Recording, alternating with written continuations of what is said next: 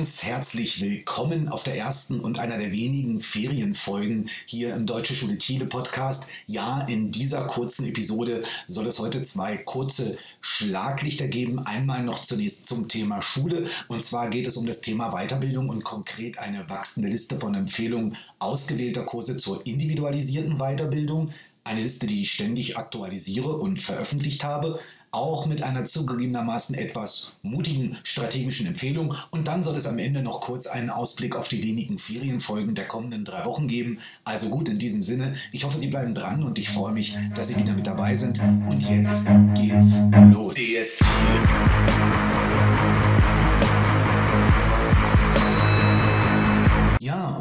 Liste finden Sie wie immer auf der zum Podcast dazugehörigen Internetseite dschilepodcast.cl und wenn Sie dort oben im Menü auf den Link Materialien klicken, dann finden Sie einen Blogpost, der heißt 30 Cursos Eficaces para la Formación Individualizada. Und in diesem selbigen Blogpost scrollen Sie ein wenig nach unten, finden einen grauen Button, auf dem steht Cursos que recomiendo Liste aktuell und der wiederum führt Sie dann in ein Dokument in Google Drive, ein Google Google Doc und dort finden Sie die Liste, die ich Ihnen heute kurz ans Herz legen möchte. Warum eine Empfehlung von individuellen Weiterbildungskursen. Ja, sicherlich kennen Sie die drei großen Felder von Weiterbildung an sich. Das sind einmal die gruppenbezogenen Weiterbildung für eine Vielzahl von Kollegen oder auch alle Kollegen an einer Schule. Hier ist natürlich immer die große Anforderung, dass jeder Kollege einen ganz anderen Startpunkt hat in seinen Potenzialen, in seinen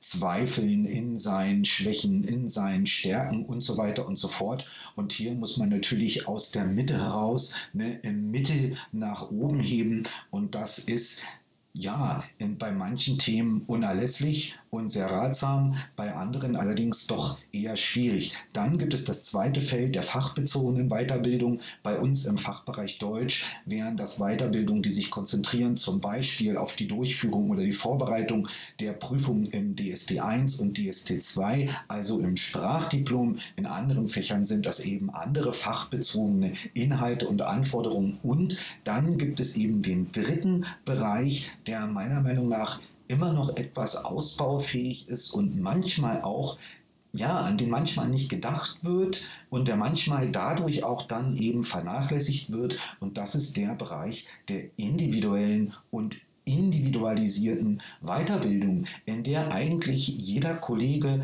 die Verantwortung für sich selbst übernimmt und ganz gezielt entlang seiner Stärken und seiner Schwächen und seiner Potenziale sich selbst weiterbilden kann. Und in diesen Bereich der Weiterbildung gehören meiner bescheidenen Meinung nach eben auch einige Anforderungsbereiche und einige Themenschwerpunkte, die ganz wichtig sind, sowohl für die Arbeit von Pädagogen im Raum mit den Kindern, ja, das auch, aber auch für die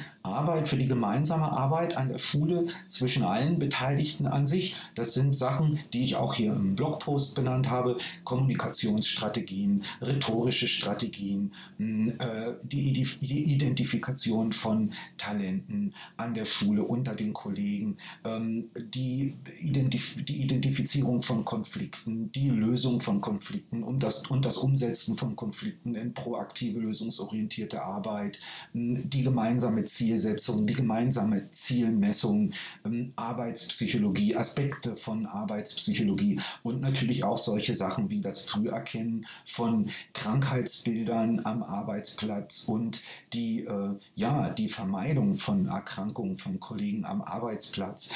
Ähm, gut, äh, warum äh, pflege ich diese Liste? Ähm, ja, weil ich einfach die Erfahrung gemacht habe, beziehungsweise ja, Vertreter bin dieser Regel 50, 25, 25. Was meine ich damit? Egal wie wenig oder wie viel man sich weiterbildet, ist doch meine Erfahrung am Ende, dass 50 Prozent sind dann doch redundant oder nicht gut genug, nicht konkret genug gemacht auf Weiterbildung. 25 Prozent, die kennt man schon, die kann man nochmal reaktivieren, äh, die fallen danach aber dann doch wieder ins Unbewusste zurück und 25 Prozent am Ende, das ist dann eigentlich richtig gut und bringt einen weiter.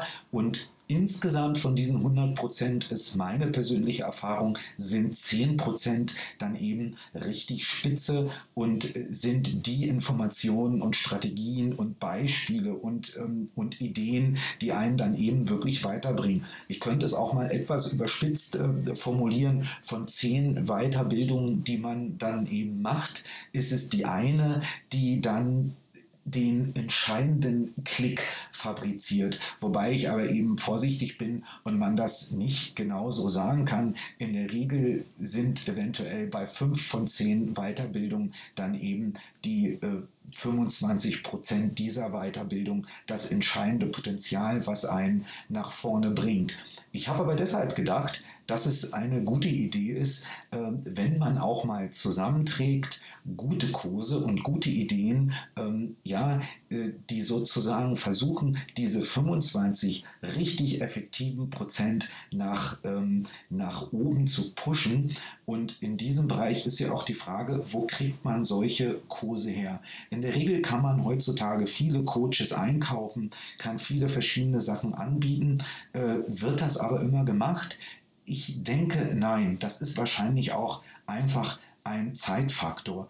Wir können uns aber heutzutage verschiedener digitaler Hilfsmittel bedienen, die eigentlich zur Verfügung stehen. Und da haben Sie jetzt vielleicht im Blogpost schon gesehen, ich habe hier nämlich was verschwiegen. Es gibt nämlich einen zweiten Teil im Titel. Der Titel lautet Trenta Cursos Eficaces para la Formación Individualizada en LinkedIn. Und ja, ähm, Tatsächlich ist es so. LinkedIn ist heute noch vor allem als Portal zur professionellen Vernetzung bekannt und bei einigen auch als soziales Netzwerk zur Selbstdarstellung verschrien.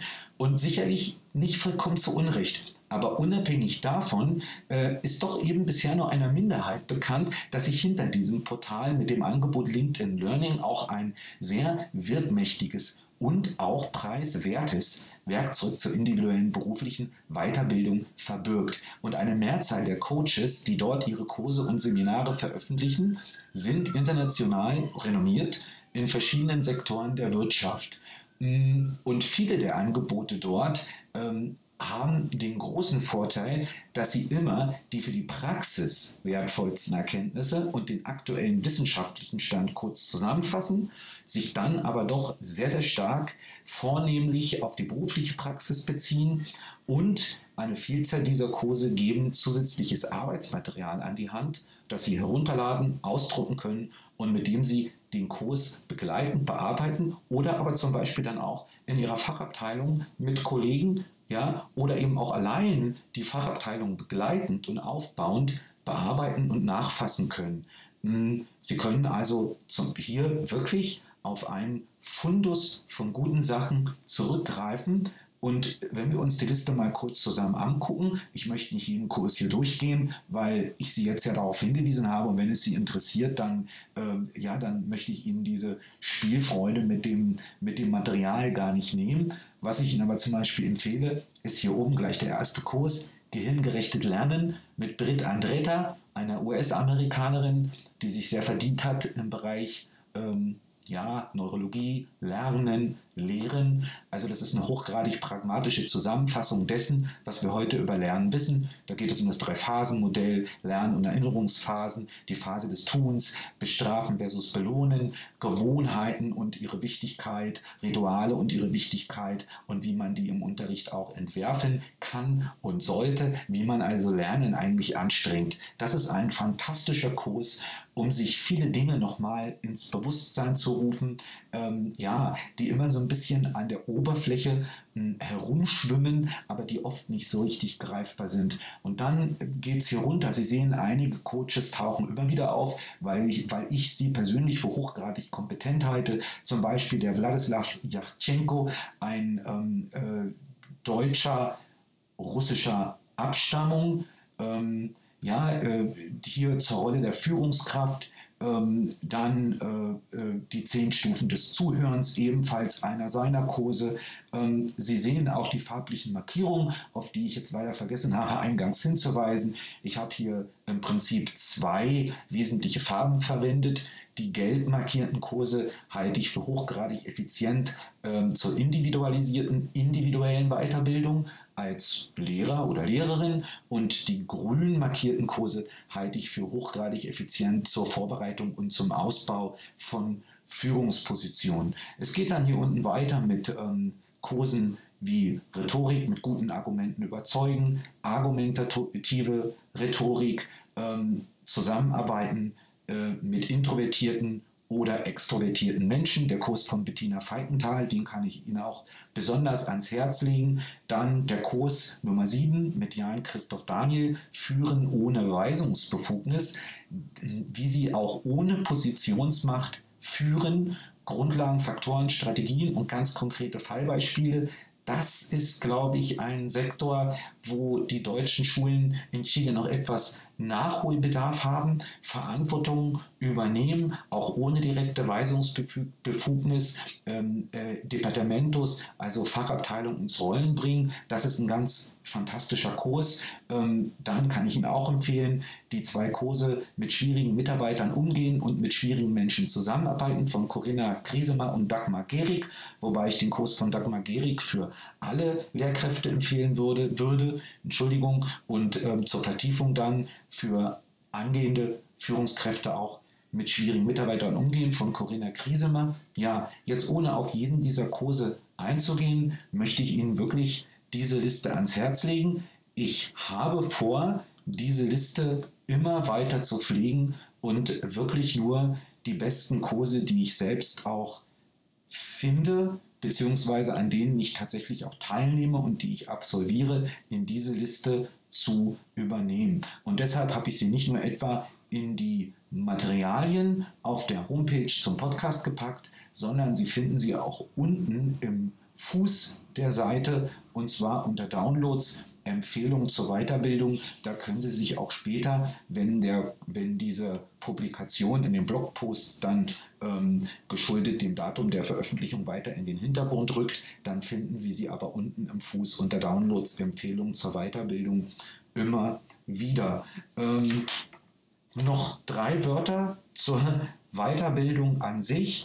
Ähm, meine Erfahrung mit Weiterbildung ist die folgende. Versuchen Sie Kollegen nicht in Weiterbildung zu schicken, wenn sie ähm, die Ergebnisse der Weiterbildung nicht auch zurück in die Fachabteilung holen. Ähm, wir können es sicherlich nicht schaffen, dass jegliche Weiterbildung immer aus Eigenmotivation geleistet wird. Ich denke, Weiterbildung in der Gruppe und die fachbezogenen Weiterbildung, ähm, das ist natürlich sehr schwierig. Da müssen wir manchmal, auch gerade wenn Sie eine Leitungsfunktion haben äh, oder wenn Sie zum Beispiel Fachabteilungsleiter sind, da müssen Sie wohl auch mal bestimmen. Da müssen wir uns auch mal die Mitarbeiter heranziehen und unter Kollegen wirklich die, die Arbeit verteilen. Aber generell ist die große Chance dieses dritten ähm, Bereiches von Weiterbildung, die individuell, individualisierte Weiterbildung, wirklich ähm, äh, hoch. Das ist wirklich der Kraftbereich, den die Kollegen bzw. die Schule mit ihren Kollegen hat. Denn hier können die Kollegen sich dort weiterbilden, wo sie ihre großen Stärken und Schwächen sehen. Und gerade wenn Sie Kollegen für eine solche Arbeit begeistern, dann ähm, vergessen Sie nie, dass Sie das Material, die Ideen, die konkreten Umsetzungen der Kollegen, die Sie in den Raum bringen, mit den Schülern auch in die methodische Weiterbildung äh, in der Fachabteilung äh, äh, im Idealfall wöchentlich auch wieder zurückholen. Und scheuen Sie auch nicht Lob und konstruktive Kritik ähm, zeigen sie ihren Kollegen auch, dass sie sie schätzen ähm, und dass sie ein A, ein Interesse haben, dass sie sich weiterbilden und B, auch ein Interesse daran haben, was sie dort gelernt haben oder wie sie sich dann eben persönlich ähm, an ihrem Arbeitsplatz auch entwickeln möchten. Ähm, jetzt will ich Ihnen noch ganz kurz was zu diesen Kursen sagen. Ähm, Sie können diese Kurse auf LinkedIn Learning natürlich nur machen, wenn Sie einen Premium-Account haben. Sie können aber in der Regel ähm, einen Premium-Account auch kostenfrei einen Monat lang kriegen, wenn Sie schon Mitglied auf LinkedIn sind, weil dann erhalten Sie sicherlich regelmäßig eine E-Mail, in der Ihnen ähm, eine kostenlose einmonatige Premium-Mitgliedschaft angeboten wird. Äh, dann ist meine Empfehlung, nutzen Sie das.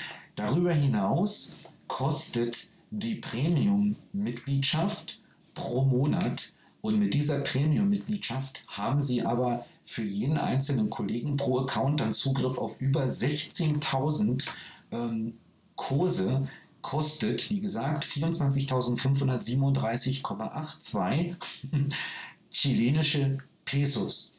Und wenn Sie jetzt mal überlegen, und das war die etwas mutige Strategieempfehlung, die ich im Intro angesprochen habe, dann würde sie einen Monat für 25 Kollegen an der Schule, zum Beispiel alle Führungskräfte oder auch alle Kollegen, insgesamt 613.446 Pesos kosten. Damit hätten dann 25 Kollegen Zugriff auf 16.000 Kurse und könnten sich weiterbilden. Wenn Sie das jetzt errechnen für eine Schule mit 50 Kollegen, dann kämen Sie auf 1.226.000 Pesos. Ich halte das in Anbetracht der Qualität einer Vielzahl der Kurse für sehr preiswert. Und bedenken muss man auch, dass äh, Sie diesen Beitrag als Schule nicht monatlich, äh, nicht jeden Monat leisten müssten. Aber es wäre doch eine interessante Überlegung, mal zu fragen, wann würden sich Kollegen gerne eigenverantwortlich weiterbilden? Und in welchen ja, ein oder zwei Monaten pro Schuljahr wäre es sinnvoll, ein solches Angebot als Schule für, die, für alle Mitarbeiter oder für ausgewählte Mitarbeiter, je nach Strategie, soweit habe ich jetzt nicht gedacht, freizuschalten und zu bezahlen. Ich denke, dass hier ein enormer äh, ja, ein, ein, ein, ein enormer Return of Investment äh, möglich wäre. Hm, darüber sollte man doch einmal nachdenken. Ja, äh, in diesem Sinne will ich dazu nicht mehr sagen. Alles weitere und einige zusätzliche Gedanken und Informationen habe ich im Blogpost selbst auf dschilepodcast.cl hinterlegt. Jetzt noch zu den kommenden Ferienfolgen hier. Ähm, ich habe mir in den letzten zwei Wochen gedacht, ähm, was noch fehlt. also, was noch fehlt, ist viel. es fehlt noch sehr, sehr viel. Aber was auch noch fehlt, das ist eigentlich ein bisschen Literatur hier im Podcast. Und deswegen möchte ich während der Ferien nicht nicht so viele Folgen machen, aber ich werde wohl vier Folgen machen zu vier deutschsprachigen Autoren, die mir sehr am Herzen liegen. Und das ist einmal natürlich Theodor Storm.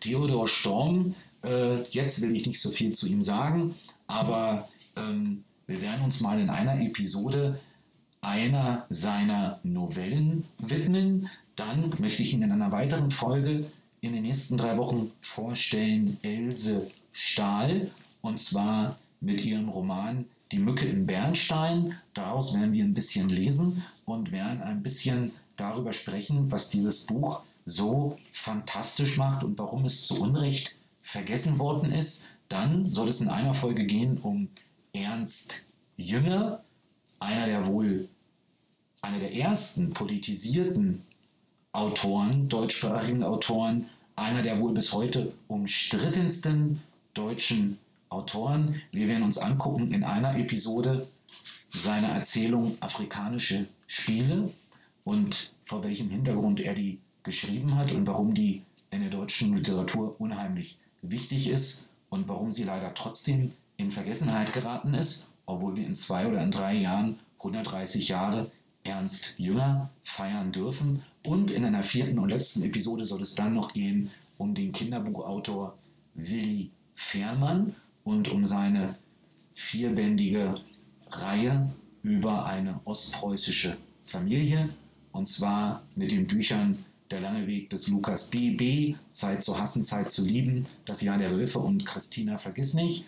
Ähm, ja, ich hoffe, Sie sind Leser oder ich hoffe, Sie wollen wieder Leser werden, weil ich weiß aus eigener Erfahrung, es gibt im Leben Phasen und Phasen. Ich habe als Kind, ähm, seit ich vier war, bis ich ähm, 17, 18 war, eigentlich permanent und nur gelesen, habe dann zehn Jahre fast gar nicht gelesen und dann mit 30 ähm, wieder angefangen, sehr viel zu lesen. Es ist also nie zu spät und nie zu früh und man findet immer neue Sachen. Sie kennen das sicherlich genauso wie ich. Ja, es wird spannend. In diesem Sinne, ich freue mich wirklich ernsthaft, dass Sie wieder dabei geblieben sind. Ähm, ich wünsche Ihnen, so denn Sie an der Schule arbeiten, schöne Ferien ähm, oder schöne Weiterbildung. Ganz im Thema der heutigen Episode. Ihnen und Ihren Familien alles Gute, viel Gesundheit und ich hoffe, wir hören uns auch beim nächsten Mal wieder. In diesem Sinne, machen Sie es gut.